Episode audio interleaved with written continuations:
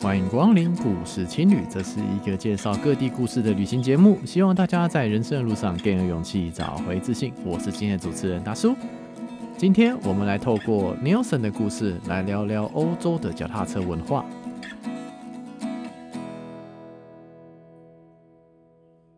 欢迎来到故事青旅啊！今天很高兴能够访问到一位老朋友 Nelson，读书会的时候朋友认识的。那个时候应该是五年前，我还没有去环游旅行过。回来的之后呢，我看到了 Nelson，诶，我想到说，诶，五年前有这位朋友，当初讲脚踏车讲得很好，我对他印象很深刻。那今天就透过脸书联络，诶，今天把他给约出来，来聊一下脚踏车相关的事情。那我们先跟 Nelson 打个招呼好了，那欢迎 Nelson 这样子。 OK，各位听众朋友，大家好，我是 Nelson。为什么会特别请你来讲那个脚踏车文化？是因为说你在欧洲有特别待过，而且也非常了解他们脚踏车是怎么影响他们生活，对不对？对，没错，就是我们在台湾，大家都知道台湾脚踏车好像全世界很有名，对，好像，那因为是各个媒体、包装、杂志从小捷安特、美利达这样子灌输我们的观念嘛。对，没有错，对，那可是我们在路上好像看到的都是摩托车嘛。 对，没有错，这是一个 不管是城市设计还是大家习惯上的问题对。，那呃，亚洲我们就日本，大家就是台湾人很爱去，嗯所以就会看到、哦，原来他们很多从从蜡笔小新开始， 对不对？美牙就是把蜡笔小新这样子在脚踏车这样载大的，对然后到了欧洲，你会发现哎，好像也都是跟脚踏车有关，嗯，对，所以也因为刚刚你提到我在德国念书，在那边工作，那在那边看到了哦，原来脚踏车是可以完全的融入生活，嗯，对，那在台湾正好我们看到了这个缺口，是对，那就把怎么样子跟商业模式结合起来，是，然后把文化教育融入台湾的的文化，那慢慢去向下扎根，嗯，创造这些机会出来。就是当然我们可能一步一步来好了。我就是我们因为对对位听众朋友来说，可能 Nielsen 是一个新朋 友，那就是 Nielsen 是之前是在德国念书，是念跟脚踏车相关的吗？工业设计呃相关完全没有关系，没有是关去系呃 NBA 气管，气管类的，对所以那现在进入投就是投身于脚踏车行业，刚刚讲说十一年了嘛，对不对？没错没错，第十一年了。第十一年对哇，很厉害！一个行业能够做这么久，这对年轻人来说不容易啊。坚持嘛， 就坚是持大家都会讲这个坚持。对，有价值的事情持续做啦，这样子。那当初为什么会碰到脚踏车这个行业 呢？其实完全没有想过要做脚踏 车，当年气管那一业怎么跑去做脚踏车 了？父母对应该也会有这个疑惑吧？对，那但是我父母反而觉得，哎、呃，是很 OK 的。原因是因为脚踏车在我们家里面，它一直是一个很重要的元素。哦所谓哎的元素，不代表我父母亲做跟脚踏车有关的行业，完全没没相关。是那反而是从小，它是脚踏车这件事是我们家很重要的一个休闲活动。哦，它是休闲活动这样子。在以前还没有周休二日， OK，只有放一天礼拜天的时候，哇，再讲就暴露我们的年纪 了，那我就、呃很久以前了，很久哎七以十前。三年制，都 OK 直接讲，对， 七十好三没年关系制，对。那我们小时候，爸爸妈妈就会那个时候算很早期哦，就小学开始到国中，我们几乎每个假日只要有空，那爸爸就会开着车，然后车顶上、车后面都会挂着脚踏车，哇，我们全家就会这样出去。去骑脚踏车到各个地方去。哦哇，对这个是一个家族的回啊忆这样子。对，那它是一个种子，哦，所以说，一直脚踏车其实是你生活中的一个部分，对但是到了欧洲之后，变得这件种子就等于是发慢芽了。嗯慢萌芽哦。但是你也没想过是跟工作有关。对，那它的萌芽是因为在正好我在德国念书的这个城市叫做明斯特，明斯特，对，在西北德，靠荷兰很近。嗯那正好这个城市它有几大特色，因为它是大学城嗯， ，OK，所以第一个就是学生非常多是哦。那学生多就代表脚踏车会很多，就像台大一样对这种概念。是再来，因为它的生活环境非常非常好，是，在西德数一数二好的，嗯所以它老人也多。老人也多， OK，那老人多代表生活环境好嘛？是第三个是什么多？就是脚踏车是全德国最多， ，OK，密集度最高。是也就是说，你生活的各种事情，就是食衣住行娱乐，居然都跟脚踏车脱不了关系。是老人多代表有钱人多，因为生活环境好，嗯对退生活休环境的好是退休就会想要住在那个地方。嗯那很居然很多就是拿 LV 包的，就是老婆婆们，或是穿西装打领带的绅士阿伯们，哎哎、居然都是用脚踏车代步，是那居然去吃五星级饭店或者是去馆上馆子，哎、嗯也都是骑脚踏车。是那当然，学生下雨下雪都在骑脚踏车。哇，用下雪骑脚踏车，这个我们台湾人或许真的哎很难想对象。 所以变成哦，原来我们从小在台湾长大，脚踏车一直以来，可能爸爸妈妈那个年轻的时代，可能是用脚踏车头代步，对，那到我们这一个就是到休闲工具了，是休闲的活动，是从来没有想过脚踏车代步，尤其不好意思，因为我是就代爸怂台北的小孩。 是对，可能中南部其他地方很多人还是我们这一代还是用脚踏车做代步，是，可对一个台北生活的小孩是比较难想象的。确实到了那个地方，你就哇，原来脚踏车不是只有捷安特、美利达灌输给我们的观念，是脚踏车为什么一定要越轻越好，是变速一定要越多越好？是哇，没想到那边看到的跟你在做的事情完完全全相反。嗯所以就像刚刚回到你刚刚讲的，诶，它真的就是一个种子爆发， 对于脚踏车这件事、这个文化、这个方式完全的改观。是是是，对，那当然这可能就牵涉到脚踏车分类的问题啦。对就像你讲的，我们对于脚踏车的理解，特别是台湾人大多是运动型的脚踏车。我们讲说，像欧洲看到休闲型的脚踏车，我们可能会把它定位成一个文青的配件。对我我们其实这也是我在德国念书的第一个非常大的文化冲击。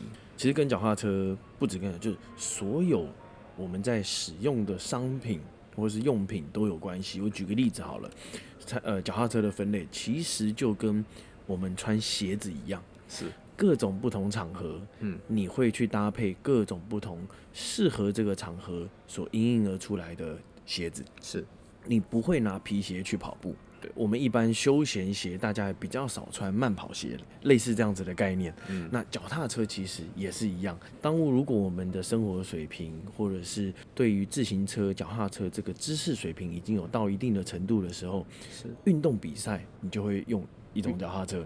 呃，代步通勤可能就像有现在的 U Bike。OK，通那勤车通勤车。诶，那当我现在有小朋友了，是那诶，我就会孕育而出一种叫做亲子脚踏车。亲子脚踏车，OK，对，那这在当台湾真的相对少见。对，那当我诶是轮椅族，就又有一种叫做轮椅的脚踏车。轮椅脚踏车，对，对对就是对各种不同的需求都有相对应的脚踏车，是这样子的概念。是这个在当然台湾可能相对的就是市场还没有萌芽，所以大家在路上看的比较少。对，而且平心而论，又有 U Bike 了，那为什么又要特别买一台休闲脚踏车呢？这对一般消费者来说是一个疑惑啦。这样没错。子所以像呃，你刚刚讲到的 U Bike，很多人问说啊，U Bike 越来越多，像包括最近、又有第二代了嘛？嗯对呃不对，除了第二代之外，我们平常过了浊水溪嗯哼之后，那个所有的政治氛围不一样。对那当然我们这边不谈政治，但是我只能讲说，以前浊水溪以下是没有 U Bike 的，对因为北部台北先用了嘛，对对对 那对，南对部就要用不同的。对诶，对那对现在不一样了，诶，居然南部现在有 U Bike 了，尤其是是高雄，诶现在全部全面进驻 U Bike。很多人问说，诶 u Bike 越多，我们卖脚踏车嗯是不是数量就会变少？是因为就像你刚刚讲，大家就不买脚踏车，就用 U Bike 就好咯。是是我是反而要让大家知道，U Bike 越多，公共自行车越多，是。生意大家会更好。对， OK，所以这应该是用在一个不同的场景下的商品嘛，对对不对？就像你刚刚讲亲子脚踏车这个东西，确实是 U Bike 应该无法取代的。没错这样对。那当然有脚踏车，还有在很多种细分啦、那我最近还听到一种叫电动自行车，是不是？这又是另外一个分类吗？没错，这是呃，在台湾看起来好像是最新的分类。对那包括它最近比较夯的议题就是 GoGoRo，对，它也出了它电是动。它是电动车还是电动脚踏车 OK 这个分类好好复杂、哦。其实简单讲，跟电把脚踏车加上电动， OK，加上电跟马达，是名称大家可能会混淆。对，电动脚踏车，还有我们有听过的电动辅助脚踏车。OK，就是简单讲，多加了辅助两个字。 OK， OK，那好像大部分人听起来电动脚踏车是不用踩的，是可是实际上全球、全世界每一个国家，只有我们台湾、我中华民国，还有中华人民共和国、呃这两个地方 OK，有可以吹电门，可以吹电门，可以吹，就是不用踩，直接可以按吹电门的脚踏 车， OK，这 OK 已经比较接近我们平常用呃机电车动的摩托方式车、机车的方式。对对，但是实际上面其他国家，所有国家都一定是电动辅助自行车 OK 也就是说脚踏脚一定要踩是，才能动。对 但是简单来讲，它就是有电力来辅助你、推你，对让你更轻松。哦，它只是让你更轻松这样子。对，因为就像我们，如果你连脚踏车都骑得像摩托车，那干脆买哎摩托车那就好了对嘛。没错，你就买摩托车或是买电动摩托车就好了，你干嘛还要用一个脚踏车吹电门？ 对， 对，所以这个是有一点混淆。我们现在也在持续跟交通部，呃，在跟在推动这个法令，对希望可以去修改这个名称，的定义的问题对，啊，不然一定会让民众混淆。对对对，市场也会很难区隔这样对，子。因为它不需要不需要牌照， OK 不需要缴税，在去年十月一号之前，是那你还不需要戴安全帽。 OK，可所以你会看到一堆阿公阿嬷骑在路上，嗯骑在马路上或骑在人行道上，是，然后吹电门，但是又不戴安全又帽，不戴安全帽，对，没有法规可管，对，那就对了，这要怎么纳管？没这确错，实这一个是一艺个很术。麻烦。那除了纳管之外，最麻烦的是啊，假设你真的撞到了，不管谁撞谁，那、到底是你到底是什么车？啊 对，对，这要怎么写？怎么定义？对，嗯所以至少往前走的第一步是，先定义好。对，不是定义好，你要戴安全帽 OK，好，也是了，也是。 ，OK，先戴安全帽，降低这个风险嘛风险对对，OK，对那就慢慢推广，这对样对子对，OK，确实就是说戴了安全帽之后，大家会安全会比较好啦。不过这牵涉上一个问题是城市的道路规划设计啦。我们台北其实对于脚踏车族已经算还不错了，脚踏车的路权到底该怎么分类，这确实是一个很大的问题啊。那你个人认为呢？历史的轨迹把它摊开来，是你会看，我们常常在抱怨台湾的交通，实际上面这是有非常多有错综复杂的因素，确实所有的更所有的更新城市的建设都要花时间去累积改善的，去累积去改善，确实包括脚踏车也是，嗯我们。在台湾经济起飞的这段期间，一直以来都没有把自行车当作是交通工具，对它是没有牌照的嗯，它是没办法纳管的。嗯哼，没有错 OK，所以这是比较麻烦的事情。那 OK 因为没办法纳管，它不是交正式的交通工具，嗯所以它根本跟它也没办法有保险。OK，也不要没不就也没也办法很去难说什么后面的路权啊什么的，对这对这都对这都没有办法规没错范了，。但这是样自行车，如果我们看到呃交通处罚条例，它就是被归纳在慢车。对，没错， OK，所以其实很多人也会问说，诶，那我到底脚踏车应不应该，或是可不可以骑在人行道上？是 OK，实际的法规，大家如果摊开来看，如果这个道路上有自行车专用道，嗯哼。脚踏车就应该要骑在自行车专用道，你就不能骑在人行道上。相反的，假设这条路上没有自行车专用道，那其实是可以跟人行道一起用并行的。 OK，但是谁比较大？人还是比较大。是是也就是说，这个要花时间累积。骑在人行道上的自行车族，嗯也不要一直去按铃铛，铃铃铃铃铃，对哦因为我们走路也会觉得，哎、你怎么这样啊？这是我们的人行道呢，对对不对？但是相反的，当我们有自行车专用道的时候，哎、因为才刚开始是五年而已，对所以还是很多的行人会走进自行车专用道。那个所以时候理论上应该要礼让脚踏车了，对，那因为你绝对有骑楼，你绝对有自己走人行道的路，对，对。可是这个就是要花时间，互相去了解，互相去尊重。确实。这件事情如果在欧洲的话，他们又是怎么样？就是人车分道吗？还是要怎么样规划道路的方式呢？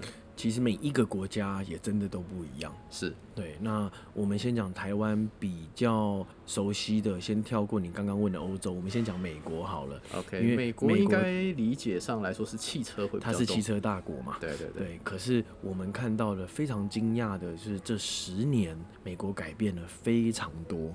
是我举例了，举例纽约好了，大家都知道纽约是车非常多的，嗯哼，啊，小黄他们的黄色电车对到处都是，我们每次看那个 好莱坞的电影都会看到都是汽车，对对对，居然在我们 Times Square 那个时代广场，OK，居然我们是 V 字形的时代广场，两条路，嗯然后居然有一条全部已经封路了，嗯哼，汽车不能走了，回归给人跟脚踏车。是，对，那这件事情也到各个城市去了。嗯哼，嗯，很多，所以改变很多。那原因是因为全世界的这些一线城市，嗯都在朝着人本交通嗯，道路不是只有汽车的，是对，要回归给人跟脚踏车。是那反过来到另外一头欧洲， ，OK，因为他们是社会主义国家，嗯哼，大部分啦，很 OK 多，所以人是很重要。人的行走权或是路权，嗯那人骑着脚踏车，它是一个权利，而它是一且个权利而且很重要的权利，对，尤其我们讲全世界真正的自行车大国王国，我们不要讲制造， ，OK，就是荷兰跟丹麦，它 Yeah 只是以脚踏车为代步工具，在城市里面，百分之七十的人嗯，都是用自行车做移动，A 点到 B 点，是，所以相对的这个是已经累积了很多几十年的文化。那当你有好多人在使用这些工具交通，当然政府看到了这些需求，他当然就会主动的去投入很多的道路建设是。给这些使用者。对，确实就是脚踏车道啦。现在好像在做一些公共建设的时候，大家就会把它当成一个纳入这样子。包括之后金门大桥也要做一个玻璃的脚踏车道，让大家之后可以骑从大金门骑到小金门，这是未来的规划啦。对不过就是。呃当然，这个看当然有多少地能够做多少事情啊， 其实就是其实各国的。那你自己有没有特别喜欢哪一个城市的什么样的公共建设呢？对于脚踏车这一块，我们讲以台湾，当然是我们首都台北。是我们以台北来看，台北很棒的原因是因为它是代表嘛，是，它必须要有一个发酵的作用，它要领头羊要先做，它一定得先做，其他人看到了哦，原来这个是有效果的，嗯，才会 follow。那我们从最简单的从 U Bike 来讲，是。大家一开始看不到它的未来，一开始 OK 大家就觉得它是一个对那个坟头哎一样要对插只出只来在的一，个新义区一个小小的，可是当政府开始有预算的时候，嗯，遍地开花，嗯大家是抢着拜托 U Bike 来设。对，从哪边可以看得出来，很多的新建案，嗯，很多的里长，现在都拜托 U Bike 来设在我家门口，原因是。我的建案只要有 U Bike，我的房价更高。 对，呃，对这那也是听起来很有趣的一种没现象错，，就改变了嘛。回归我们道路建设，台北市三横三纵，这些都是自行车专用道。嗯那其实这些三横三纵早就规划好了，嗯，不是现在的市长他他就规划，是好久之前就已经规划好了。确实，对，那这些是要花时间累积。台北市我们都知道非常难改，嗯因为错综复杂的地形，你你最清楚土木对界。对对，我们做土木 的这个幽默感我们很懂哎，很对理解，那相对的，这些三横三纵，大家要等很久。是，从哪边开始着手？从新盖捷运，嗯，从捷运的翻新，它才能去改变路上的整个道路规划。对，所以第一条我们看到的就是信义，对嗯对，信义路，哇，多棒啊！整个人行道拓宽，还有自行车专用道。第二条南京嗯东西自行车道。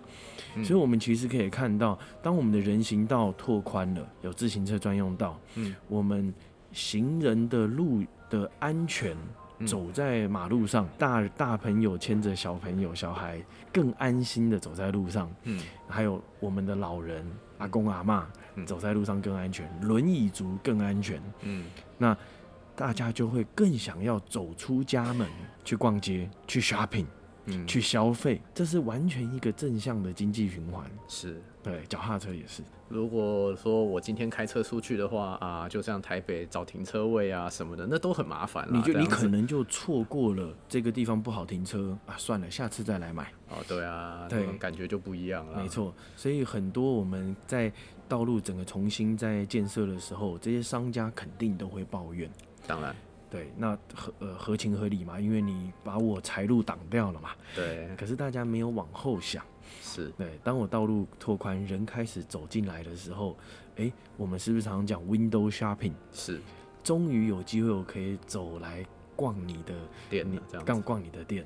对，那骑脚踏车的人越来越多，那诶，我门口就可以随时骑脚踏车，想停下来购物就可以停下来。是，所以就你以一个脚踏车从业者来说，你非常看好在休闲脚踏车这一块台北未来的发展嘛，对不不对止？台北，是全世界。包括全世界，对，因为我们从台湾的这个经济轨迹先来看，是一开始是农业大国，嗯，然后再来是就早工期替备啊，这种对感对觉对，啦。农业大国，再来是呃重工业嘛，是，当再然，来精工业，对，对，然后再来是呃资讯科技业，嗯哼，然后再来是什么服务业，就嗯是现在。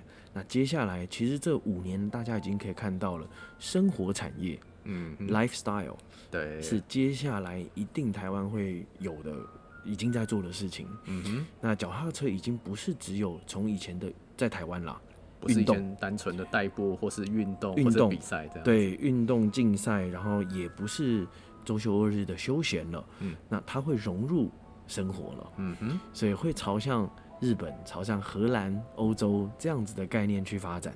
嗯哼，对，那当然我们的生活的品质会慢慢的提升。我也相信这么如此。对这样，对，世界总会变得更好的。对啊，呃，更何况现在因为疫情的关系，整个脚踏车的需求整个就拉上来，因为大家不敢坐公车，不敢坐捷运了，没至错少在国外是这样。没，错，对啊对，，所以呃，也因为其实每一个产业因为这个 COVID 1 9呃受到影响，嗯，那可能往下掉，或者是收关起来了。对，那可是也相对的，其他不同的产业也会起来呃我也会起来。这是一个很有趣的现象啦。或许在疫情期间，没有人可以预测到这种事情。 真的，对对，对你们来说，这一年算是很有趣的一年吧。。很有趣的一年。那当然，对自行车来讲，不管是制造业或者是我们零售业，其实都算是正向的成长可以想象啊，最近股票也是涨蛮 多的。 对，我我没有股票啊，我也买不起。对啊，没有就是啦还外好销的，还好啦股还票好涨很高。当然，这是呃，再回来讲一下生活的部分好了。就是呃，我们一般的台湾人理解的脚踏车，可能了不起是从学生时代开始嘛。嗯，脚踏车当然也会有一些问题，第一个停在哪里，再来是说怎么样不要被偷。 对啊，你会有什么样的见解呢？ 对你还记得我那个时候在呃泰 TED 的有演在讲泰的分享的时候，其实就在讲一个观念：如果我们能解决大家对脚踏车怕被偷这个议题，是，大家应该就很愿意买好的脚踏没车了。错，你就是当你知道你的脚踏车不会再被偷了嗯的前提之下，嗯你一定会想要多花一点钱买好一点的脚踏车。对，可是现在是相反，因为我怕被偷，而且大家都有被偷过的经验。对我我今年就被偷了两台。 对，所以相对的，你下一辆你就不敢再买好一点的脚踏车，是，那这个是变成恶性循环，对你只敢买便宜的，越买越便宜，对，然后你就会发现，哎、这个脚踏车怎么那么难骑，对，然后越来越不喜欢脚踏车，越来越不喜欢脚踏车，然后就是开始抱怨它。对，对，所以其实你要解决这件事情蛮简单的，嘿，这也是我们一直在倡导教导大家的，就是第一个你要知道你要用对锁用对锁，OK，这是第一件事情。是第二个是我到底要怎么锁？是，第三个要锁在哪里？对，OK，好的，三个问题，对，所以这个是呃，如果大家有兴趣，欢迎来找我，欢迎到我们 店里跟我们聊，不用买东西，我们都会教你。就教怎么锁脚踏车这件对，所事以情，我们从二零一零到现在十年，准备十一年，到现在不管两千、三千的脚踏车，嗯到哼，三四十万的脚踏车的车主，嗯哼，脚踏车从来没被偷过。哦 OK，这还蛮有趣的。对对，如果大家有兴趣的话，可以到 Nielsen 对，店我里们的面。店叫 Velo City，可以 Velocity 可以打广告啊， 没关系，没关 系啊。在民生社区，呃，塔悠路一百七十九号，是，对，是我们呃河滨民生社区的河滨水岸第一排。嗯哼，对，我们自己有一间很大间八十平的脚踏车店，是，对，那它也是全台湾第一间欧洲的脚踏车店，嗯哼，那里面也有捷安特、美利达各种脚踏车、嗯哼。嗯电动辅助自行车都有，所以欢迎大 欢迎大家来试乘。是，呃，我自己也有去过你们店里面啦。那说实在的，我们讲你刚刚讲说欧洲的脚踏车那种感觉，确实跟台湾一般理解的脚踏车落差蛮大的。那我现在换我问你好了，是你那个走进我们店，是你的感觉是什么？第一个感觉就是那个整个车子的龙骨啊，其实蛮粗的哈，就整个骨架其实看起来就很厚，看起来就很重。再来就是说变速的方法，其实好像跟我们一般理解的不太一样，好像只有分一个叫内变速和外变速啊，大概是大我理解大概其实有这个差别啦。 OK，简单来，我把它讲说，像 U Bike 好了，是，如果我们把这个颜色、logo 全部拿掉，嗯，其实这辆脚踏车，以我们台湾了解脚踏车的方式去看，其实这辆车 蛮重的，对，感觉就不 清。感觉很重。诶，啊，为什么它的变速只有三段变速？对，对，所以这个它所有的大小概念，全部都是从欧洲的脚踏车来设计的。 OK，这所个以它，所以说我们的 U Bike 其实是一个欧洲脚踏车，非常非常棒的脚踏车，对，确实，一辆的成本从工厂制造出来超过一万块，嗯哼，成本哦、我们通常做商业商业活动的，我们都知道成本出来要乘以二 或乘以三嘛，不过分啊，那不过分嘛，对，因为大家各个通路大家都要赚钱嘛，当然，所以我们怎么样看这辆脚踏车？就像你刚刚讲的，它的变速是内变速。嗯什么是内变速？什么是外变速？简单来讲，就是外变速，就像我们一般可以看到很多齿轮嗯，在外面的，这个就叫做外变速。是，那如果你有印象，我们如果没有变好，变速没有变好，或者是不是会绕链？对哦链条是不是也 绕链？对，这个就是一般所谓的外变速。那什么叫内变速呢？U bike 就是内变速，你完全看不到这些齿轮。对，那这些齿轮跑去哪里了呢？它跑到后轮的轮轴里面，后门的轮轴里面，它全部隐藏起来了。所以你看所以不到它，看不到，它的变速的齿轮。嗯哼，那也就是说，它一辈子你在变速的时候，嗯一辈子被拉链，哦，OK，没机会，没有机会绕链，而且因为完全一辈子不用维修保养，哦 OK，我想说没事还要上上机油这完样，哦全不需要上油， OK 因为它的所有齿轮都封包在齿轮的齿轮里面，的后轮轴里面。哦 OK，但是大家以为这个是新的技术，没有，这一百多年了。一百多年前就有这样子的，百多年前到现在，日本跟欧洲的城市车都在用这样子的内变速系统。啊，再来还有一个问题，为什么它看起来这么重？然后欧洲脚踏车都这么重吗我们分就是不同的车种， ？OK，它当然就是重量不一样。是当你要上山比赛，会越轻越好嘛。可当我们在城市里面，我强调的是我要舒适舒服，嗯屁股不会痛，对， 而且我要安全。对，诶，这个概念听起来要舒适要安全，怎么跟德国汽车的概念很像哼，对，OK， ？OK，德国的汽车各个品牌钢板很重，嗯哼。可是德国车有不好开吗？没有超好开。对，为什么？原因就是因为它的零件做得非常好，用的零件的等级非常好，所以跟车子的重量已经不是重点了。嗯当你的引擎，我讲的是汽车的概念，你的引擎、你的轮框、你的马力、你的所有的精密工业的零件做得好，其实你开起来是非常轻松的。嗯所以为什么它的价值比较贵？哼，嗯，所有产品我们都很清楚，一分钱一分货。当然，我们一般的脚踏车，我们讲捷安特好了，因为 U Bike 就是巨大生产的，对，OK，同一个体系，同一个工厂，对，但是它居然出色是完全不一样体对系，的为什东么西台湾的一辆淑女车五千块、六千块你可以嗯买得到？诶，那为什么人家 U Bike 要一万、一万五、一万六呢？嗯哼，对，啊一定有它的价值在嘛。而且我们五六千是卖你买的成买的价钱哦，那它成本可能除以二嗯啊，大约两千五，对吧、不过分啊，嗯两千五跟我们讲一万两千五，产品有没有差？当然有差，当然。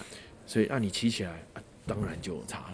对，当然在早期也有一批人是说啊，脚踏车啦、夕阳产业啊，有什么了不起的、啊？当然有这种这些人啦。但实际上，你去研究脚踏车相关的各种工艺啊、材料技术啊什么的，你会发现它其实是一个精密加哦工业，。它是精，完全是精密工业，正好就是台湾最厉害的 地方。对，我们知道台湾的培林啊、零件啊、精密工业其实是非常强的。对对对对，所以我们常讲隐形隐形冠军，台对湾一堆都跟脚踏车有 关。确实确实，对啊，我自己是买一家链条公司的股票啊，对， 对啊，涨到翻天都，涨到翻天。难怪你现在每天都很开心。 也还好啦，还好啦，不要随便。那当然就是我们台湾自己好像没有那种特别有一个品牌专门在生产就是这种休闲级脚踏车，对不对？目前呃，以国际就是台湾有走到国际大品牌还没有。我们一直以来其实强项就是刚刚讲这些精密工业、技术、嗯科技。那其实这些东西运用比较多的都在运动跟竞赛上面。是，那当我们是要城市通勤，其实更重要的是生活美学、是美学的设计。嗯，所以我，诶，那讲回来，刚刚一开始最近很夯的题材就是 GoGoRo 的电动车，是诶，就出来啦，对是不是生活美学？是这个就是这个代表。是是是。那或许之后会慢慢的也都演变成一种大家生活的一种习惯啦，没这错样子。那我们也期望说未来这方面的需求会越来越高。嗯对，你自己觉得吼，如果我今天要买脚踏车的话啦，就是假设我是一个什么都不懂的小白，假设我只是想要说，诶，一个休闲型的脚踏车，从就是偶尔通勤用的话，该注意一些哪些点呢？嗯，我觉得第一个是，如果你很确定你这一辆脚踏车不是要拿来激烈运动，嗯哼 不是要拿来上山，不是要拿来骑北高，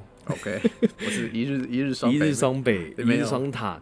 好，先如果你要确定这件事情，诶，那我们就可以把所有的嗯运动比赛的脚踏车全部排除，那我们就可以锁定休闲跟生活的脚踏车里面是是是，那这两个又有特别大的差别吗？有很大的差别，因为基本上台湾都只有讲休闲，对，好像没有特别讲生活脚踏车。没错，，是我们特别把它归纳出来的生活脚踏车。嗯哼，对，那因为在台湾所谓的休闲的脚踏车，基本上就是运动的脚踏 车拿来改的。 对，确实，对，它的所有的零件什么都是运动的脚踏车，骑起来还是一样是运动的感觉。对，没有错，还是要变很你还多是段。对你还是要变很多段，你还是要趴着骑。 可是我明明就是休闲生活的，就是很舒服的在骑，我为什么一定要趴着骑呢？对啊，应该就是让一个女生美美的穿着裙子对可以跨过去没嘛，错啊对，不简对？单来讲，就像 U bike 一样。 哦，OK，对不对？那我们就可以去找以 U Bike 为范本类似的脚踏车。是是是，那当然，我会推荐尽量去找内变速的脚踏车，是省去大家哦，这个还要上油，那个还要保养，然后又怕变错变绕拉链对对的这种感觉。 o k 从淡水来回，是其实你看 U Bike 三段，是，是差不不是多，大家都在骑 U Bike？其实也够了啦。对，就够了，你根本就不需要老板跟你讲什么二十几段、三十几段，完全用不到。对，没有错。而且说实在的，对于你说就是太久没骑脚踏车的时候呢，你就会思考说，奇怪，到底左边、右边到底要，到底要怎么怎么变？到底要变？左边、左手变、右手变，太复杂了。是是根是，本就不用那么复杂，因为我只是一般生活而已啊。对，没有错。对，所以它应该要很简单，嗯嗯，很容易上手，是然后不用花你太多的脑筋思考跟记忆去操作这个工具。对，对。那如果我今天有小孩的话呢，我这个婴儿的婴儿的座椅，我该放前面还是后面呢？还是怎么样？买怎么样的亲子脚踏车来照顾我的小孩呢？这个是一个非常大的一个议题啊，哦这我是可以讲两天、三天、三 夜。 没，因为台湾这这四十年来没有脚踏车载小朋友的文化嘛，所以这个是这十年来我们公司慢慢在推广这件事情。是是对，是，那也很高兴，我们推广了十年，在去年终于法规就是修改哦有三读通过，三对，今年三月一号正式上路。 OK，对，上什么路呢？就是在今年三月一号之前，其实我们国家脚踏车是不能载人的哦、 ，OK，对，所以叫做单 车 （single） 哦 会有 OK 叫单车，但是哦三月单车一的单是这个意思没啊。错，一个 人嘛，哦，对，单身的单嘛。哦，对对对，哦那现 OK 在其实终于可以载小朋友了。呃是对，那当然，你刚刚问的，我是要在前面还是在后面？最简单的概念就是，越小的小朋友我们要放前面， OK 大的小朋友放后面。哦 OK，对，那当然它有很多的规范，比如说我们讲年纪，嗯哼前座是九个月一岁，九个 OK 月到一岁可以就可以开始做了。 OK 国际的规范是九个月开始，做到十五公斤， OK 大概三岁三岁半。是好，超过了十五公斤你就到后座， OK 可以做到二十二公斤，是大概五到六岁，嗯这也是国际规范。哼 OK 那国际规范还有专门出给小学生专用的， OK 椅子哦，所对以所以它也有专用座椅呃啊，都有。所以其实我们非常推荐黄金三年，从九个月到三岁、三岁半，你一定要尝试着让小朋友坐前面， OK 你会非常开心。为什么？因为爸爸妈妈可以看得到小朋友，是可以跟他对话。那小朋友坐在第一排往前看，就是看全世界。哦，这种感觉很有意思。对，好，当然今天时间有限啊，今天当然脚踏车相关的话题其实哦还对可以太讲。多了。对对对，据说 Nelson 有自己的节目，还是是有在做访谈，是不是？对，就是呃，我们常会也会上各个电台是去呃分享讨论各种议题，是可能是脚踏车，可能是生活，嗯那可能是创业，然后 OK 嗯我也带带团旅游团，就是去欧洲骑脚 踏车。哦，当然对现在应该比较难了一对，点没啊。错，今年就 cancel 了四团了。哦，没关系啊，这个世界总会越来越好的。但是我们呢，我们现在就走国旅啊，走国旅没有不对好啊，啊，没错，很棒啊，台湾也很很棒啊。对啊，，所以我后天礼拜天要带一团去骑日月潭，嗯对，哼，呃，如果我未来对脚踏车有什么问题的话，那我们可以再来找你，对不对？当然啦、 对对啊对，对欢迎 Q 我。 OK，没有问题。对啊，谈不同的话题，或者是各位听众朋友有想要听有关脚踏车什么样子的议题，哎、都可以再跟主持人建议一下。嗯 OK，没有问题。好的，那我们今天节目先暂时到一段落了。那我们谢谢 Nelson 这边谢的谢访问。，谢谢达叔，谢谢各位听众朋友， OK，好，那这边说再见喽，拜拜拜。透过 Nielsen 的故事，我们知道脚踏车其实是欧洲人生活的一个部分。随着环保与节能的趋势发展，生活用的脚踏车未来也将会是大家生活的一个部分。尽管现在因为疫情，大家可能出门受到一点限制，但我们要相信世界会越来越好的。最后跟听众朋友们说一个好消息，在今年的八月二十八号礼拜五的晚上，我会跟朋友合作办一场我个人的旅行讲座，分享我在环球旅行过程中发生的故事，相信对大家很有帮助。相关的报名链接我会放在资讯栏的地方。